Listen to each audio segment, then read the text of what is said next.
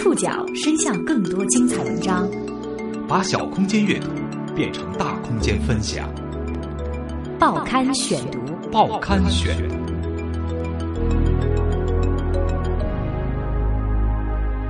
把小空间阅读变成大空间分享，欢迎各位收听今天的报刊选读，我是宋宇。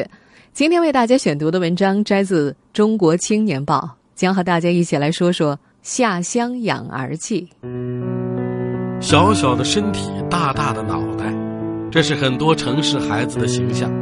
他们被定义为问题儿童，或者对上学感到恐惧，有厌学症；或者注意力不集中，有多动症；或者自我封闭，有孤独症。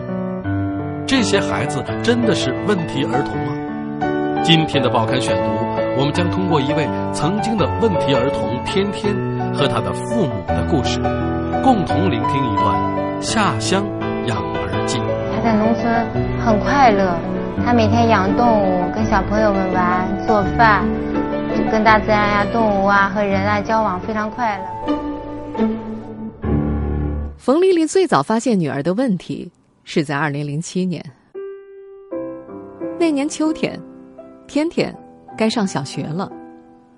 开学的第一个早晨，夫妻俩将女儿送到教室门口。一路上，女儿都高高兴兴的。但是放学之后，她的情绪发生了很大的变化，一直说不敢上学。夫妻两人费了半天功夫，大概了解到事情的原委。原来，女儿不习惯小学有规矩的生活，比如说，老师要学生不能剩饭，上课不能够东张西望等等，否则就要被惩罚，天天接受不了。好说歹说，冯丽丽鼓励女儿连续上了十多天学。但是每天起床之后，女儿都要重复同样的话：“我应该上学，我想上学，可是我不敢上学。”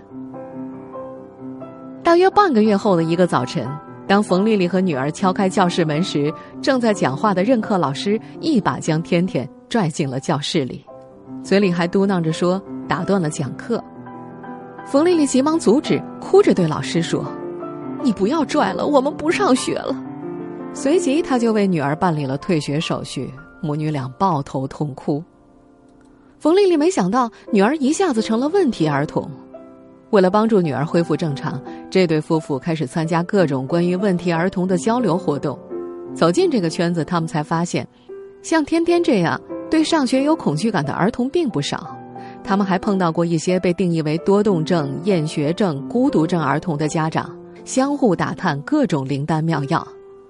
这些交流活动也加剧了冯丽丽夫妇的焦虑，两人时常产生这样的疑问：孩子真有问题吧？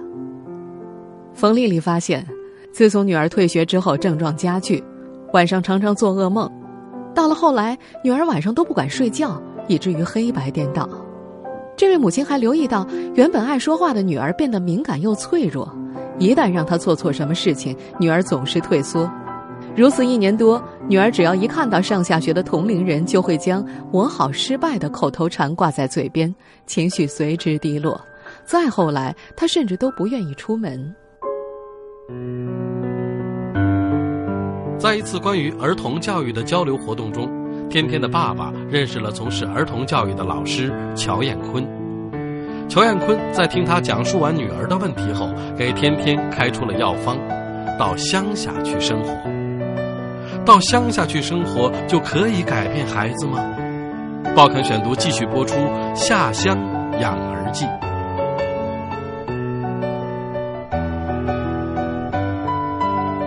从事儿童教育的乔艳坤对冯丽丽夫妇解释：九岁前呀，孩子的自我意识尚未形成，他们属于环境，改变成长环境可以使他们很快恢复生机。这个提议打动了冯丽丽夫妇。二零零九年三月初，乔艳坤专程到天天家拜访了一次。这个问题儿童的家在北京东大桥附近，是一个非常繁华的地方。著名的秀水街、许多高档商场都在附近。在这寸土寸金的地方，乔艳坤感觉就像站在深井里，产生了无聊和烦躁。他戏称，天天一家都住在水泥建筑的一个小格子当中。在天天的家里，有电脑、电视，有各种玩具和书籍，是一个很有品位的现代家庭。不过，乔艳坤看到的却是灰蒙蒙的，找不到任何活生生的东西。当一个黑黑瘦瘦、戴着厚厚镜片的小女孩出现在这名儿童教育老师面前的时候，他仿佛看到一只受惊吓的小鹿，满是疑惑，随时准备逃走。父母向女儿说话的时候，谨慎而小心翼翼，好像告诉他，他是一个易碎的花瓶，口气大一点就能把它吹破了。乔艳坤回忆说。嗯，我初步判断呢，天天啊就像是一台电脑，软件版本高，硬件配置不足。用一幅漫画来表现啊，就是小小的身体，大大的脑袋。与乔艳坤交流之后，天天的爸爸专程去了一趟乔艳坤的家，在首都第三航站楼附近，周边很开阔，有成片的庄稼地和树林。当天，天天爸爸。就在附近的村子里租了房。二零零九年三月初的一天，以写作和校对谋生的爸爸发动起家里的电动三轮车，载着妻子和女儿朝着村子出发。到地方之后，天已经黑了，整个村子很安静。他们匆匆收拾一下就躺下休息。平日里的夜猫子天天出乎意料早早的入睡了。第二天一大早，天天就催促爸爸妈妈起床到外面看一看。冯丽丽看着在空地上奔跑的女儿，有种莫名的感慨。连续几天上午，乔艳坤都出现在天天家里。通过观察，他向冯丽丽夫妇提出了第一个方案：让天天做饭，培养生活能力。冯丽丽不理解，能行吗？没问题。乔艳坤回答：“这位常年从事儿童教育的老师有其理论基础，他的生活能力越强。”他的自信心越强，他自己将来去驾驭他的环境的能力越强，和其他人这种沟通互动的能力越强。而做饭是培养生活能力最有效的方式之一。除此以外，乔艳坤还有更有说服力的理由。那次，乔艳坤到城里看望天天，午饭时间到了，冯丽丽让女儿决定吃饭的地方，最终天天选择了必胜客，但是他点的那份餐只吃了一点点。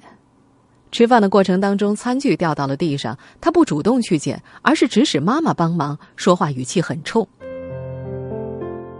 自然，做饭这个方案遭到了天天的反对。乔艳坤并不强硬坚持，从一开始他就有意识的设计，让天天参与到做饭的环节中。有一天中午，冯丽丽想吃鸡翅，大家分头行动。乔艳坤几次邀请天天帮忙，都被他拒绝了。食材准备好之后，乔艳坤对大家说：“他要用房东家烧柴的大灶来做饭。”这提议引起了天天的兴趣。他守在乔艳坤的边上，看着他生火。乔艳坤回忆道：“我想，天天从来没有生过火，新奇的事物嘛，也许能够吸引他。”小女孩看到乔艳坤将柴火掰成一段一段，分成粗细两堆。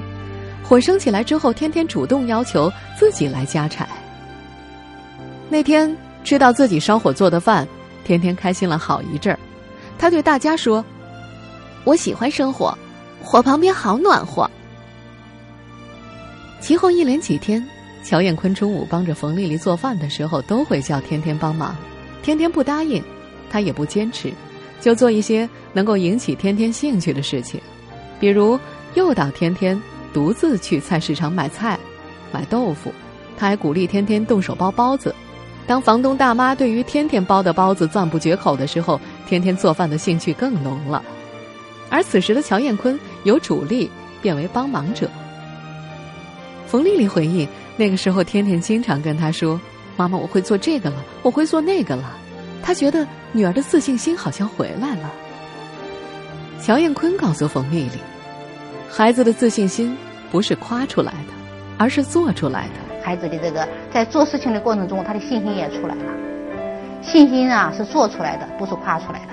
哎，你给他这么一个环境，然后哎让他去做事情，哎，他就会自然而然的得到成长。孩子就那么简单。你看他的自信心，他的条理性、组织那种筹划能力，这不都在那里面了吗？有一天中午，乔艳坤没有出现在天天家。天天就主动提出中午自己做饭。这个八岁的女孩给妈妈做了米饭，炒了菠菜，而那一天距离全家下乡还不到一个月。下乡不到一个月，八岁的天天学会了做饭，很快他还养起了小动物。在照顾这些小动物的过程中，冯丽丽发现女儿发生了很大变化。这孩子不再像以前那样对外界的事物漠不关心了。报刊选读继续播出《下乡养儿记》。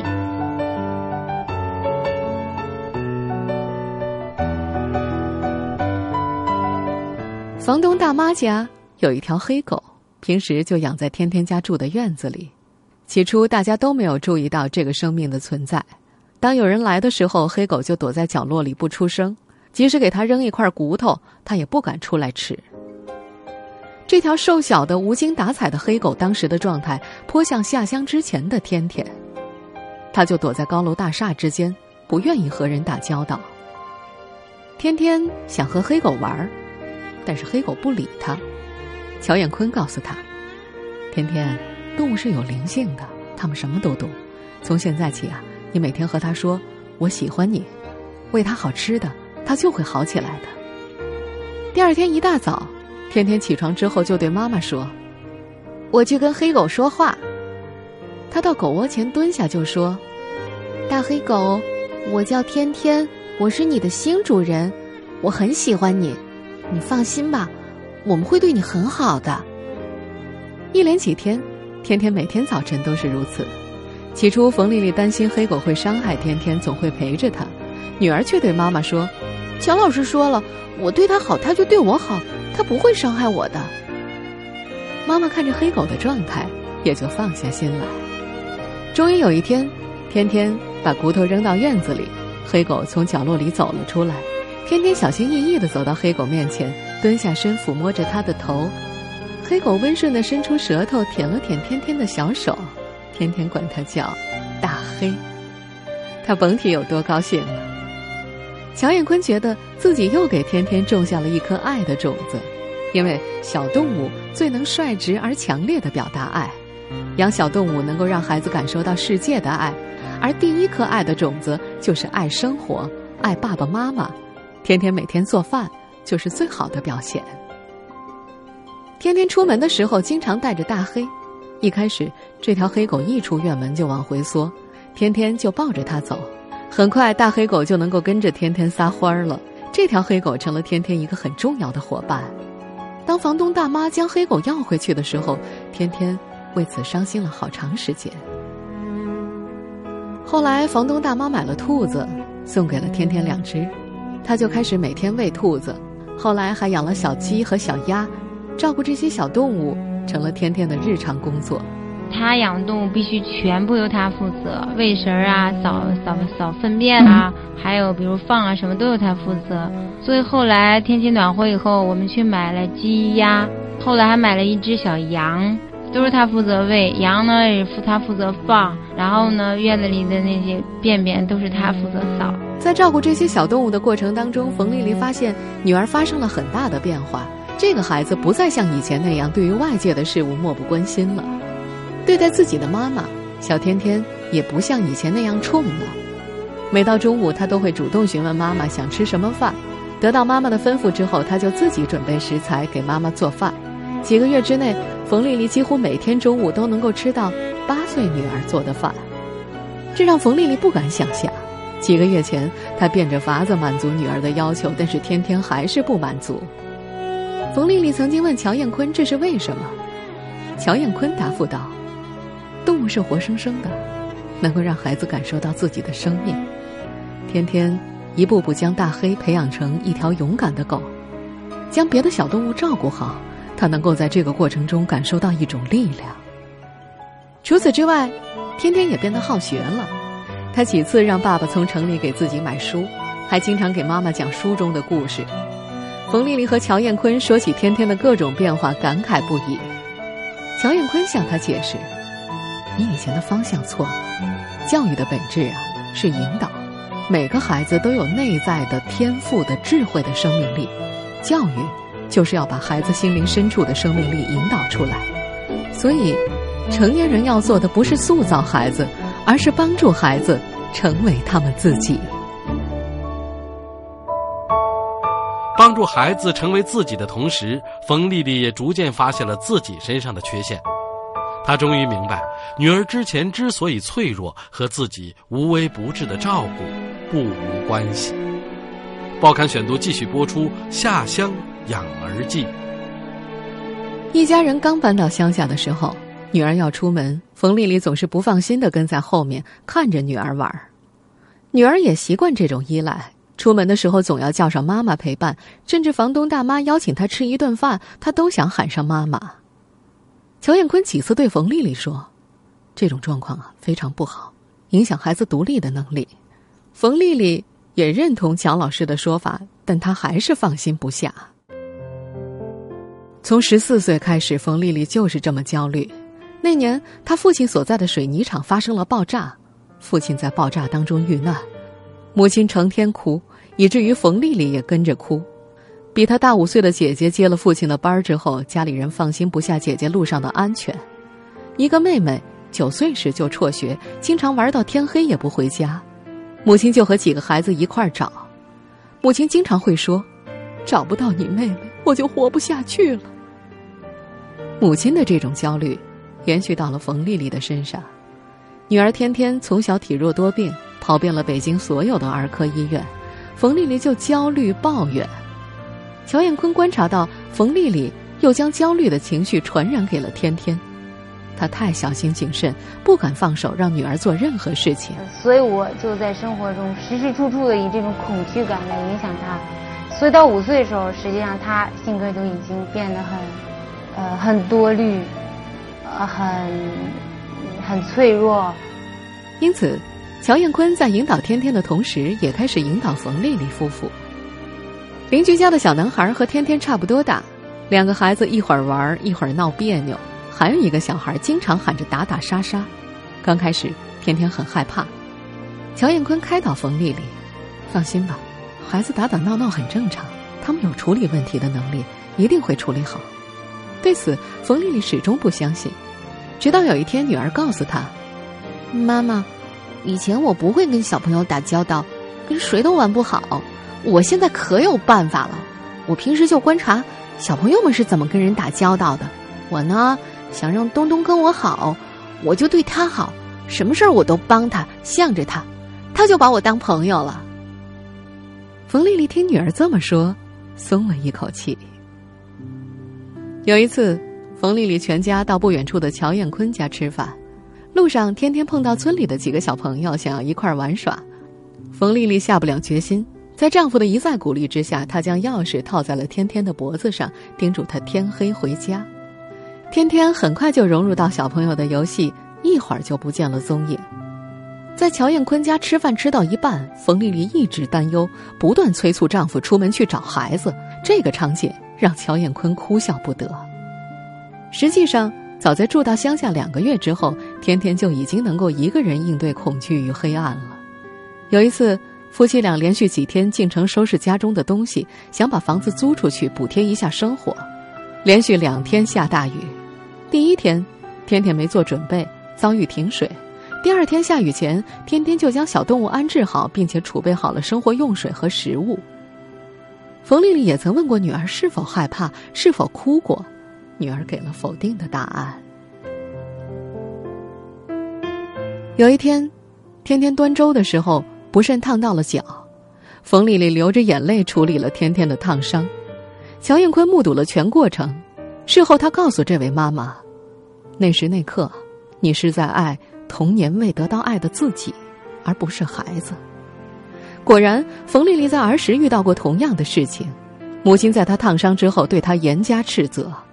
冯丽丽终于明白了，天天就是一面镜子，照出了自己的人格缺陷。天天之所以会软弱无力，和他有直接的关系，正是因为他无微不至的照顾，才让女儿越来越脆弱。认识到了自己的缺陷，冯丽丽和丈夫让出了空间，天天才开始自己成长。短短几个月内，八岁的天天学会了诸多本领。报刊选读继续播出：下乡养儿记》。八岁的天天学会了养各种小动物，知道什么时间做什么。他学会了辨别植物，凡是在乡下那块土地上出现的植物，他几乎全都能叫上名字，甚至还能说出其功效。他也学会了交朋友，村里有几个好朋友。他也学会了种蔬菜、垒墙。他会包包子、包饺子，甚至会做鱼和红烧肉。他做的饭，连做了大半辈子饭的房东大妈都赞口不绝。这些琐碎的胜利，被冯丽丽记录了下来，写成了一本书《下乡养儿》。他在农村很快乐，他每天养动物，跟小朋友们玩，做饭，呃，就跟大自然呀、动物啊和人啊交往，非常快乐。冯丽丽这样评价女儿在乡下的表现：“嗯，我觉得她学到的最重要的本领就是独自应对困难。她不止一次感谢乔老师、坏老师的角色，让天天勇敢去面对。她也逐渐明白，乔艳坤和她说过，天天本来就是一棵小树，是她和丈夫这两棵大树使劲给她遮风雨，也遮住了阳光，她才没有长壮。父母让出了空间，孩子才开始自己成长。”突然有一天，小女孩对妈妈说：“我要上学，要和小朋友一起读书，一起玩。”冯丽丽笑了，天天不再害怕上学了。为此，一家三口告别了生活了八个月的地方，搬到北京郊外昌平区另一处乡下。在那里，他们的女儿在一所特色儿童教育学校读了三年书。这三年里，风平浪静。又是突然有一天，天天提出要求：“我要上普通小学。”一所大小学要和许多孩子都一样。冯丽丽问他：“你不怕考砸吗？”女儿回答：“我不怕。”随后，夫妻二人就开始给女儿找学校，一家一家参加插班考试。前几次，天天的成绩都不理想，没有能够达到学校的要求。有人劝冯丽丽不要再让孩子参加考试，免得打击孩子的自信心。可是女儿非但没有任何胆怯，反而安慰妈妈：“妈妈不怕，我能行。”几次考试失败之后，冯丽丽发现女儿更加用功了。即使在公共汽车、地铁上，女儿也一直捧着普通小学的教材看。二零一三年春节，冯丽丽带着女儿回娘家过年，火车上女儿看了一路书。在春节的那段日子里，他发现女儿几乎都没出去玩过。冯丽丽感慨：“这应该都是那段乡下生活以及乔老师给她的力量。”在乡下的那段日子里，冯丽丽担心乔老师对女儿一再加压会挫伤女儿的自信心。乔艳坤说：“我知道你们平时对天天说话很温和，非常照顾她的自尊心，但是为什么天天没有力量，什么都怕呢？因为真实的社会不是这样啊！老师会批评，会惩罚。”小朋友会欺负，会嘲笑。我给天天展示了一个普通人最真实的一面，让他面对，反而给他力量。冯丽丽还补充说：“其实直到现在，天天都不喜欢乔老师。”乔艳坤则平静地说：“我也知道天天不喜欢我，我的方法是让天天去面对真实的生活，这样才能够勇敢起来。就像那条黑狗，天天生活在……”爸爸妈妈构造的生活当中，而现实生活不是那样的。终于，在一次考试之后，甜甜考取了一所公立小学，成为一名正式的五年级的学生。两个月之后，甜甜还当选了班长，后来又成为大队长。这样的结果，冯丽丽非常满意。她更加满意的是，女儿已经成长为一个充满力量的孩子。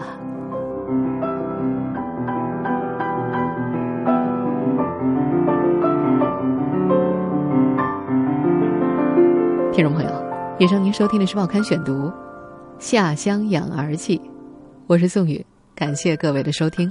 今天节目内容摘自《中国青年报》，收听节目复播，您可以登录南京广播网或喜马拉雅 FM。整点之后，您将收听到的是一零六九正在播报。我们下次见。